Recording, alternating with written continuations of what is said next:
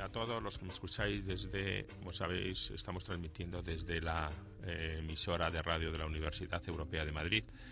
Me voy a presentar en primer lugar, soy Juan Antonio Fernández Fernández, el director de área de Ingeniería Industrial de la Escuela Superior Politécnica de la Universidad. Em, ya hace tiempo que tenía interés, algunas veces también me lo han solicitado en algún colegio profesional, en tratar eh, directamente, contar directamente eh, cómo se están implantando los grados, las nuevas titulaciones de ingeniería, eh, especialmente la ingeniería industrial, tanto en la universidad como en el resto de universidades de España. ¿Por qué el interés en, contar esto?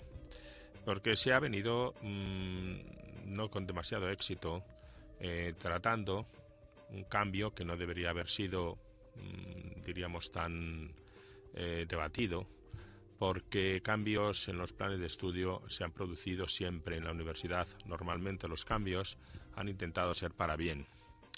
Si se ha conseguido o no, pues eh, tarda luego bastante tiempo en saberlo. Pero mm, los cambios yo creo que siempre son buenos. En este caso había un motivo importante que era alinearse con el resto de titulaciones europeas, es decir, hacer una convergencia europea ha sido el motivo del cambio. En otras ocasiones, el motivo del cambio mm, ha sido por otros muy diversos. ¿eh? Ya ha habido muchos cambios de planes de estudio a lo largo de la historia y no han tenido la motivación en el que tienen en este caso, que es alinearse con Europa. Pero también han servido para revisarlos. Es decir, los planes, cuando se cambian, se aprovecha para revisar esos planes y, mm, sobre todo, para que se introduzcan eh, nuevas formas, nuevos métodos, eh, se mejore lo que no estaba bien, se elimine lo que no estaba bien y sobre todo se introduzcan eh, mejoras que yo creo que sí que van a producir grandes beneficios. Yo soy muy optimista con este cambio. Primero, muy rápidamente, saber que estábamos en el plan de los años 90 y 97, en concreto 2000, también se habían hecho revisiones de planos del año 2000, en el caso de esos estudios de ingeniería industrial, en concreto el plan que teníamos actualmente era de 2001, es decir, era pues, relativamente reciente. No obstante, pues con este cambio sí se producen unas modificaciones importantes que voy a tratar de simplificar y transmitir. Para mí, la más importante, que no se ha dicho mm, con mucha profundidad, pero que conviene aclarar, es que los estudios pasan, eh, como sabéis ahora mismo, las titulaciones actuales eran unas que llamaban de ciclo corto, que eran titulaciones de tres años, que daban lugar a los ingenieros técnicos industriales. Eh, también podíamos aplicarlo a telecos, minas, aeronáuticos, etc. Las carreras de ciclo corto de tres años. Y había otras carreras llamadas de ciclo largo porque tenían cinco años. Realmente esas carreras a su vez estaban divididas en primer ciclo y segundo ciclo. Primer ciclo de tres años y segundo ciclo de cinco años. En resumen, bueno, también eh, mm, recuerdo, voy a recordar que había eh, carreras que llamábamos solo de segundo ciclo, es decir, que eran eh, carreras de dos años que se hacían después de tener un primer ciclo. Entonces el panorama que de donde partíamos era tres tipos de titulaciones, titulaciones de primer ciclo con tres años, titulaciones de ciclo largo o de dos ciclos con cinco años y titulaciones de segundo ciclo con dos años que se hacían después de un primer ciclo. Las atribuciones que tenían esas titulaciones naturalmente eran distintas. Es decir, las titulaciones de tres años tenían unas competencias y unas atribuciones y las carreras de cinco años pues tenían otras, vamos a decir, un poco superiores. En el nuevo modelo, realmente el cambio más profundo de mi punto de vista es que ya no existe eh, las carreras, ya no van a existir los ciclos. Aunque se sigan llamando primer ciclo o segundo ciclo y tercer ciclo para el doctorado, primer ciclo serían los grados, segundo ciclo serían los másteres y tercer ciclo serían los grados, los, los doctorados, perdón. Realmente lo que el, cambio fundamental es que ahora no se toma la decisión de si hago una carrera de primer ciclo, es decir, una carrera de tres años, o una carrera de cinco años. Esa decisión de por sí era un poco difícil y complicada para los estudiantes y para las familias de si sería capaz o no, si alguien se ponía a estudiar una carrera de ciclo largo, de completarla. Y a veces se tomaba la determinación de decir, bueno, vamos a empezar a hacer una carrera de ciclo corto y luego, en, todo caso, eh, podré pasar al ciclo largo. Ahora todos los estudiantes tendrán que pasar por el grado. El grado se configura entonces como una carrera de entrada universal para todas las ingenierías en este caso, que es lo que estoy hablando de tal forma que todos los estudiantes que quieren estudiar una ingeniería, aunque luego quieran hacer el segundo ciclo o el máster, realmente tendrán que pasar por el grado, cosa que en este momento no está ocurriendo. Esta decisión, este cambio, es importante, elimina una incertidumbre. Si seré capaz de hacer la carrera de ciclo corto, la carrera de ciclo largo, si me tendré que cambiar a la mitad, si me habré quedado corto si hago la carrera de ciclo corto, realmente ese problema ha sido eliminado. Eso es muy importante. Segundo, las carreras nuevas de llamadas grados, eh, ya sabéis todos que realmente equivalen a lo que antiguamente eran las ingenierías técnicas, en este caso la ingeniería técnica industrial. Estas carreras mm, no sustituyen, ¿eh? que a veces se ha podido plantear así como, bueno, una carrera de tres años más una de cinco años, pues el equivalente sería una de cuatro y se suprimen las de cinco. A veces se ha estado diciendo eso, no sé qué intereses ha habido para decir ese, ese tipo de consecuencias, cuando la ley es muy clara. Los grados van a sustituir a las carreras de ciclo corto, es decir, a las ingenierías técnicas, en este caso ingenierías técnicas industriales. Para hacer el equivalente a lo que ahora es un ingeniería industrial de cinco años, habrá que hacer además un máster que constará entre 66 créditos ECTS, luego explicaré el crédito, cómo se configuran cada uno de los años, y 120, es decir, entre un año y algo más de un año y dos años. Y ese sería el máster en Ingeniería Industrial, que equivaldrá al segundo ciclo de la Ingeniería Industrial actual. Pues bien, ¿cómo se, entonces se configuran los grados en Ingeniería Industrial? Los grados en Ingeniería Industrial, todos los grados tienen cuatro años, cada año se ha dividido en 60 créditos ECTS, con lo cual el conjunto total de la titulación tendrá 240 créditos ECTS. Entonces, el primer cambio es que em, las carreras de tres años van a pasar a tener cuatro. Eso va a permitir, diríamos, no alargar mucho más las asignaturas de los que actualmente están, sino que incorporar nuevos créditos que antes no estaban en las titulaciones para orientar las carreras, hacerlas más prácticas y orientarlas al mercado. En concreto, en el caso de nuestra titulación, lo que hemos hecho ha sido incorporar 12 créditos, es decir, equivalente a unos tres meses, de prácticas en empresas y además ampliar el proyecto fin de carrera, que actualmente tenía seis créditos y pasará a tener el equivalente a 15, es decir, 12 créditos ECTS que traducidos a los créditos antiguos serían 15 créditos de los antiguos. Bueno, con este panorama entonces se hace un cuarto año muy práctico, muy orientado a la profesión y yo creo que será también en beneficio de que los estudiantes del futuro serán mucho más estimados por las empresas.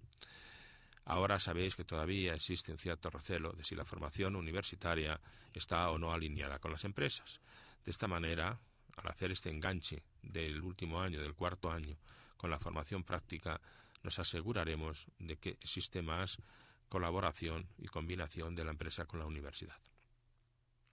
Pues bien, en el caso de la ingeniería industrial se han determinado, después de varios estudios que se han hecho con muchas eh, personas que han participado, mm, dieron como conclusión los famosos libros blancos. En los libros blancos se detalla con toda precisión todas las actividades profesionales de cada una de las profesiones que configuran, en este caso, las ingenierías. Es decir, los libros de la ingeniería industrial o los libros blancos de la ingeniería industrial detallan todas las especialidades que hay en el mundo profesional.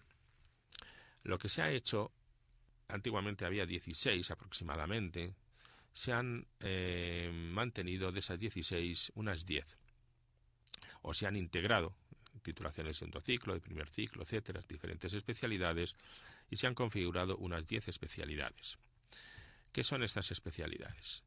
Pues bien, el tronco común para la ingeniería industrial hay un tronco común que configura unos 120 créditos aproximadamente dos años.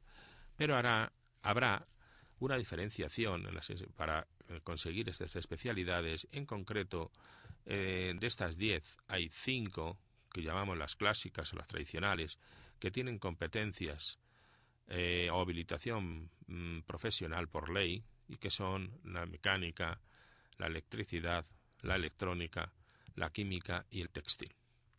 Hay otras cinco especialidades que no tienen esas competencias profesionales por ley, aunque desde el punto de vista profesional y laboral pues han tenido mucho éxito porque han ido cubriendo necesidades que han ido surgiendo en la ingeniería industrial, eh, que como sabéis tiene ya más de 160 años en, el mundo.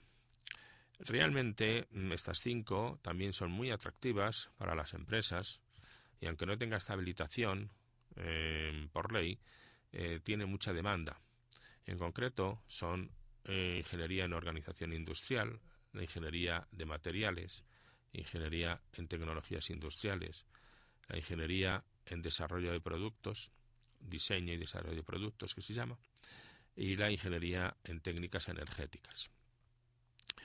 Em, esto configura entonces un panorama en el que la ingeniería industrial va a, permitir llegar a obtener estas 10 especialidades desde un tronco común, ¿eh? que tiene una duración de dos años, y que va a permitir, como digo, cubrir un amplio espectro, como ahora estaba cubriendo la ingeniería industrial en España. En la segunda parte también mencionaré un poco esta concepción de la ingeniería industrial, es decir, qué competencias tiene, hacia qué mercados va, etcétera, ¿no?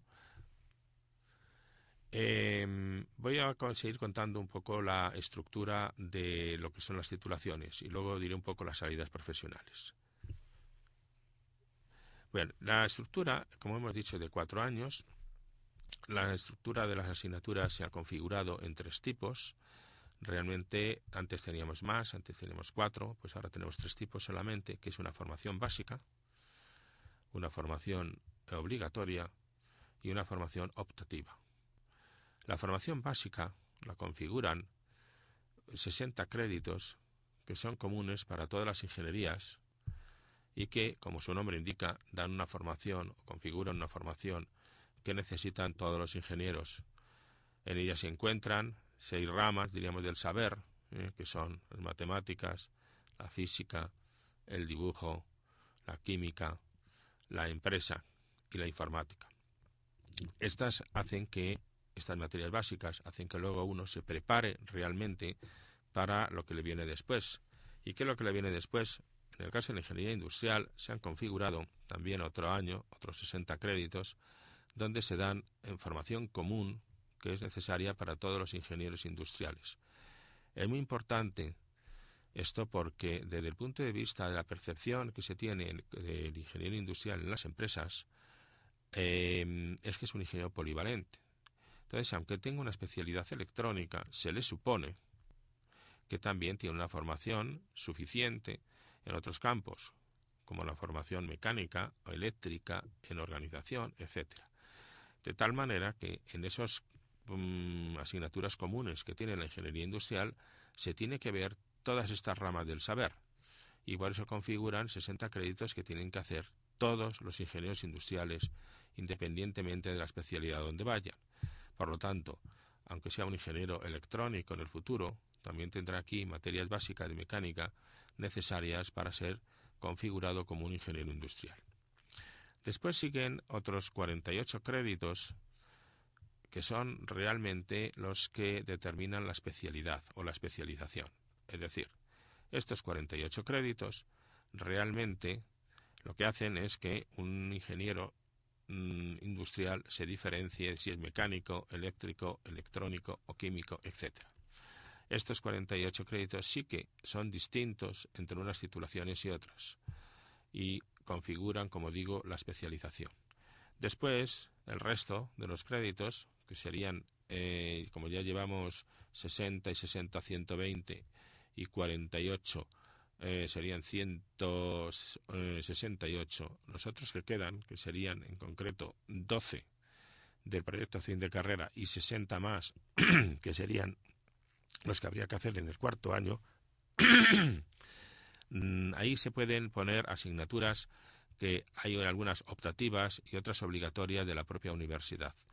En esta universidad aquí se han incluido em, cuatro materias obligatorias para todas las titulaciones, que son el idioma, inglés, em, la deontología o ética, eh, las habilidades de comunicación, que en este caso hemos denominado habilidades de comunicación en la ingeniería, y la orientación o la gestión o la administración de las empresas, gestión de las empresas. Em, esas cuatro están dentro también de esas asignaturas obligatorias y el resto entonces lo que se hacen son asignaturas optativas que dependerán de la especialidad o complementarán la especialidad o pueden ser incluso de alguna otra especialidad o generalistas y transversales.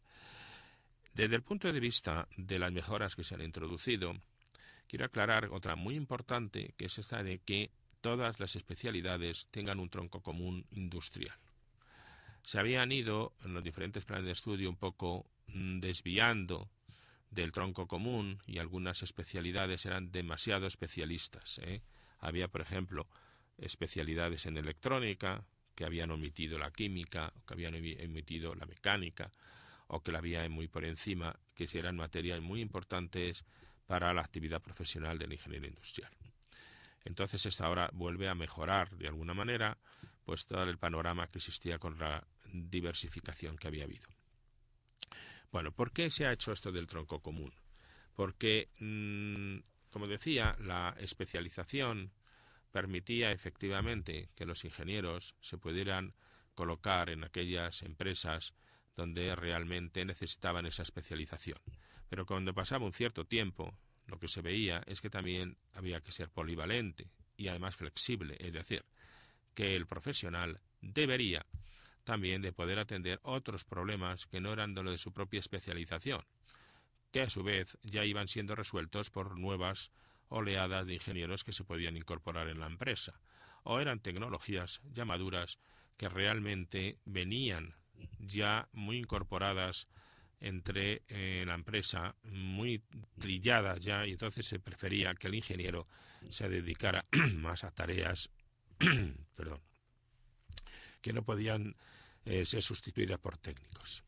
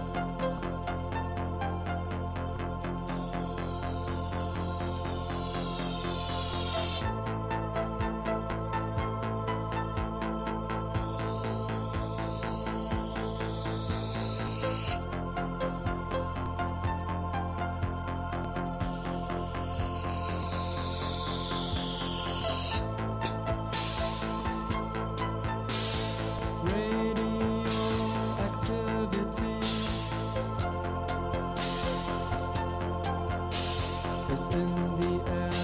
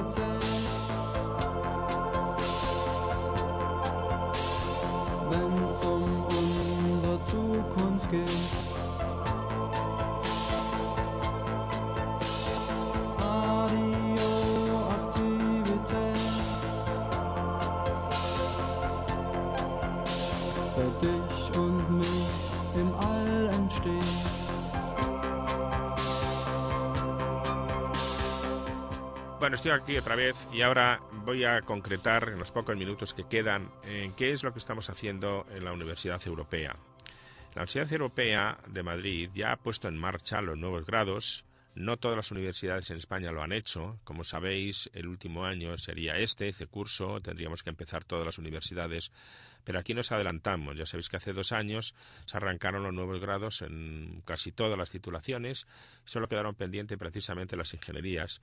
Y era motivado porque todavía las leyes no habían definido una serie de cosas eh, importantes y todas las universidades esperaron, excepto eh, dos o tres eh, en España, que fueron Carlos III y alguna eh, en el País Vasco.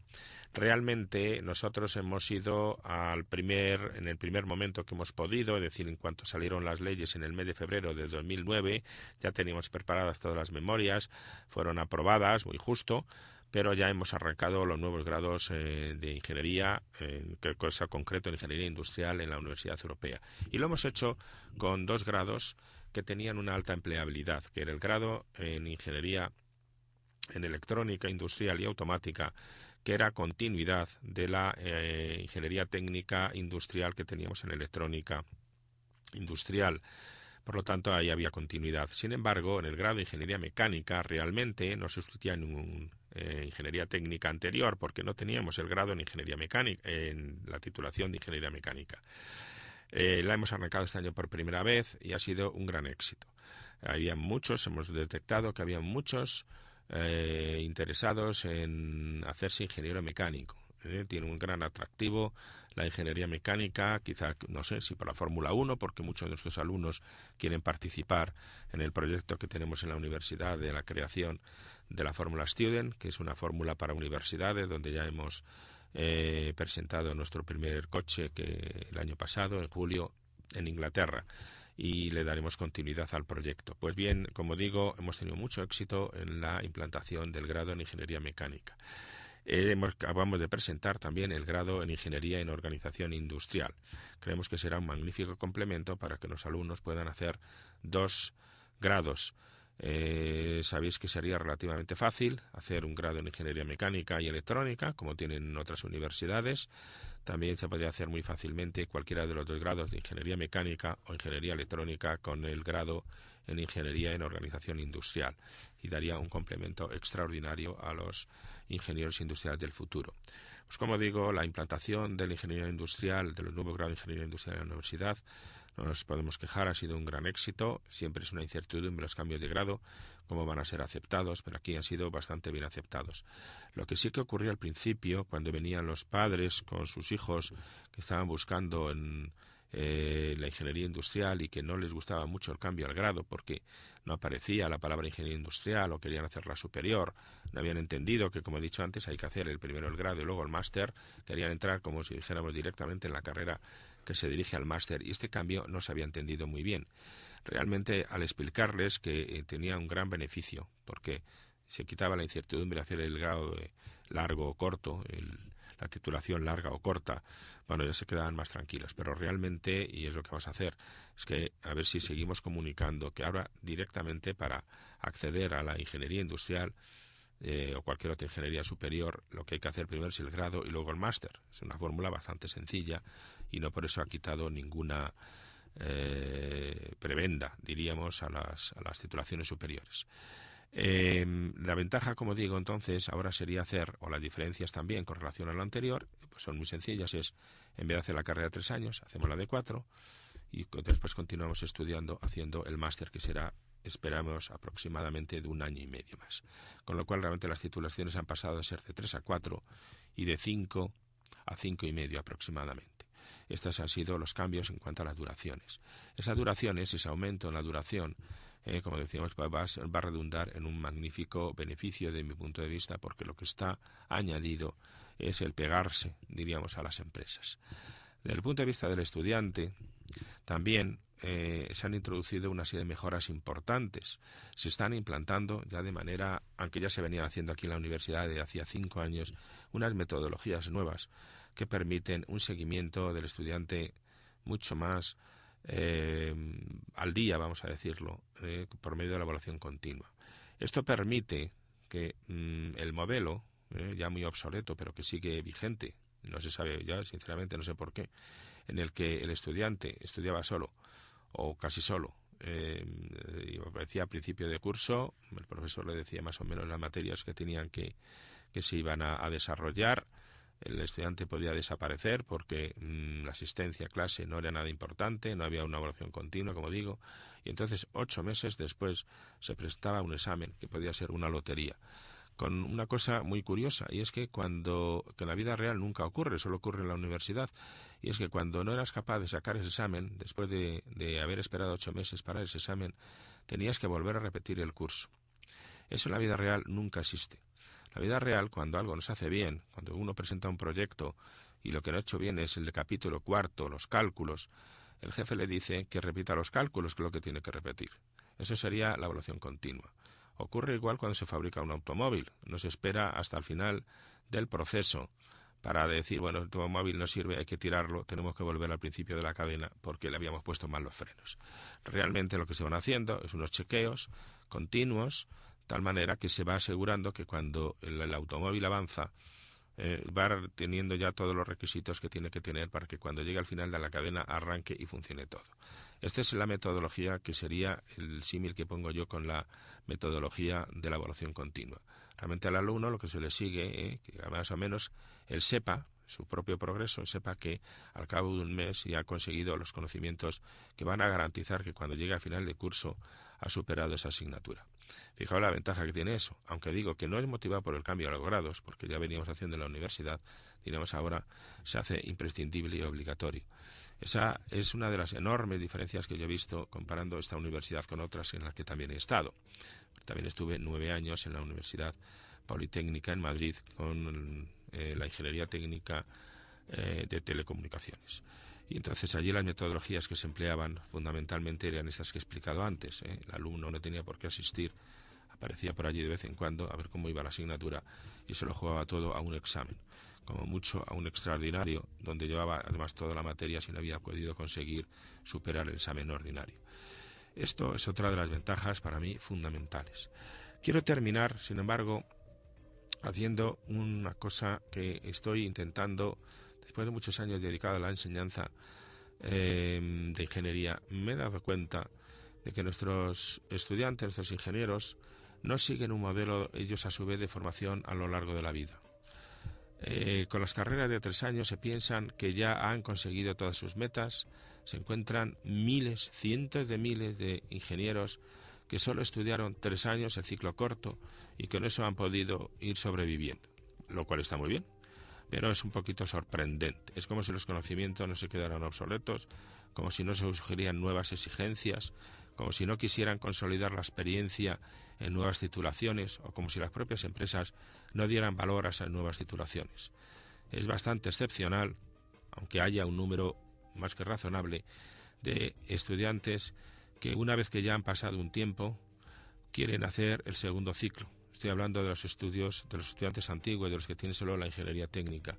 También es muy excepcional el que quieran hacer un máster o el que quieran hacer como mucho algunos que se dedican a la gestión hacen algún MBA. Pero no es, desde mi punto de vista, una situación natural. ¿Cómo es posible que solamente con unos estudios de tres años, en el futuro serán de cuatro, ya uno piense que ya ha estudiado todo lo que tenía que estudiar para toda su vida y que lo demás solo lo va a adquirir con experiencia o picoteando en algunos cursos que realmente pues muy tácticos que se dan en las empresas. Yo no soy nada partidario de ello en el caso de las ingenierías sobre todo porque realmente en otras profesiones y en otras titulaciones eh, la formación sí que la hacen de manera continua. No señalo profesiones en las que uno si no hace un máster o si no hace unos estudios de posgrado realmente su titulación inicial le vale bien poquito. Eh, es sorprendente que en las ingenierías eso no ocurra. Yo a veces le pregunto a personas que llevan muchísimo tiempo de ingenieros técnicos que cómo es posible que no le haya entrado la inquietud de adquirir nuevos conocimientos. De quizás es que no he visto alguna universidad que me los haya dado. ¿eh? También podría ser eso una autocrítica, que no, haya una oferta interesante para esos, eh, porque la necesidad existe. Bueno, quiero terminar aquí. Eh, poniéndome a vuestra disposición, estoy en la universidad en el teléfono 5657 o en el despacho C18. Y si alguien quiere que le amplíe todo lo que he contado y sobre la, los, la implantación de los nuevos grados, estaré a vuestra disposición y no tendrá tampoco ningún inconveniente en volver por aquí, por la radio, para eh, contar si recibo noticia de que queréis saber algo más concreto de lo que he contado esta mañana.